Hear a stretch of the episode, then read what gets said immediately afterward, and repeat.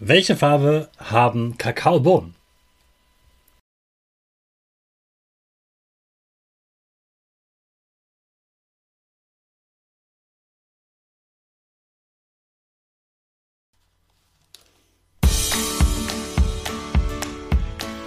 Ich wünsche dir einen wunderschönen guten Mega Morgen. Hier ist wieder Rocket, dein Podcast für Gewinnerkinder. Mit mir, Hannes Karnes und du auch. Wir machen das mal unseren Power Dance. Also steh auf, dreh die Musik laut und tanz einfach los.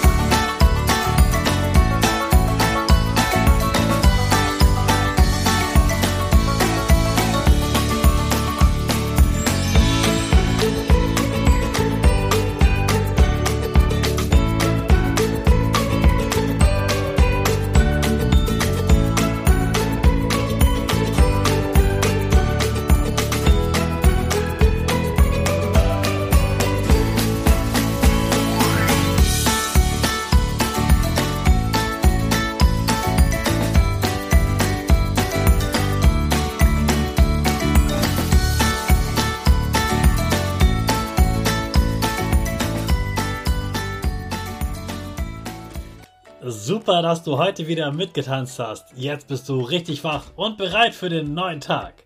Bleib gleich stehen, denn jetzt machen wir wieder unsere Gewinnerpose. Dafür stellst du dich mit beiden Füßen fest auf den Boden. Die Füße stehen so breit wie deine Schultern auseinander. Die Hände gehen über den Kopf. Die Finger machen ein V links und rechts. Die eine Nase geht ein bisschen nach oben und dein Gesicht lächelt. Super. Wir machen direkt weiter mit unserem Power Statement. Also sprich mir nach. Ich bin stark. Ich bin groß. Ich kann lernen, was ich will. Ich zeige Respekt. Ich will mehr. Ich gebe nie auf. Ich stehe immer wieder auf. Ich bin ein Gewinner. Ich schenke gute Laune. Chaka, super mega mäßig. Ich bin stolz auf dich, dass du auch heute wieder diesen Podcast hörst. Gib deinen Schüchtern oder dir selbst jetzt ein High Five.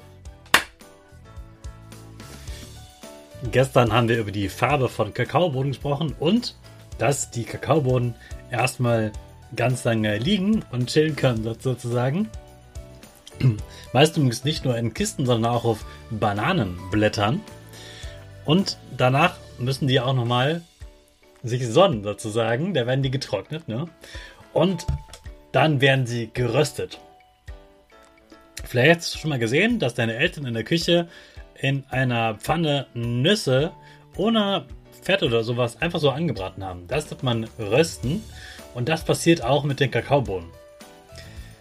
Heutzutage werden die aber nicht in einer Pfanne, sondern in so einer großen Maschine ähm, bei ungefähr 150 Grad erhitzt und dabei trennt sich dann auch die Schale und damit man die auseinander bekommt, ist es da so eine, ein, ein äh, Luftstoß drin, der eben den, die leichten Schalen sozusagen rauspustet und das Innere ähm, noch da bleibt von dem Boden.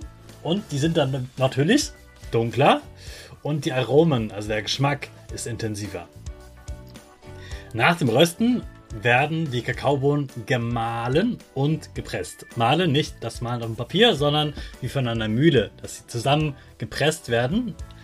Also ganz, ganz äh, klein und mit ganz viel äh, Druck. Und bei diesem Pressen, da trennt sich dann die Kakaobutter von den festen Kakaoteilchen. Also wenn die Schale weg ist, bleiben noch über Kakaobutter und Kakaoteilchen und beim Mahlen und Pressen werden die voneinander getrennt. Dann gibt es noch den wichtigen äh, Schritt des Mischens und Conchierens.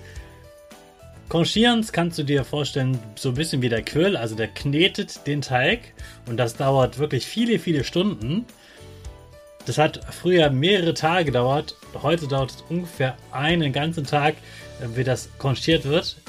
hängt natürlich auch ein bisschen von der Schokolade ab.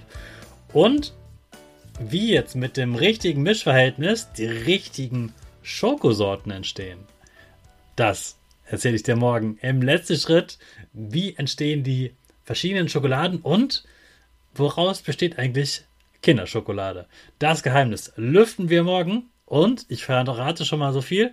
Am Freitag darfst du was naschen. Jetzt aber starten wir erstmal wieder mit unserer Rakete. Alle zusammen.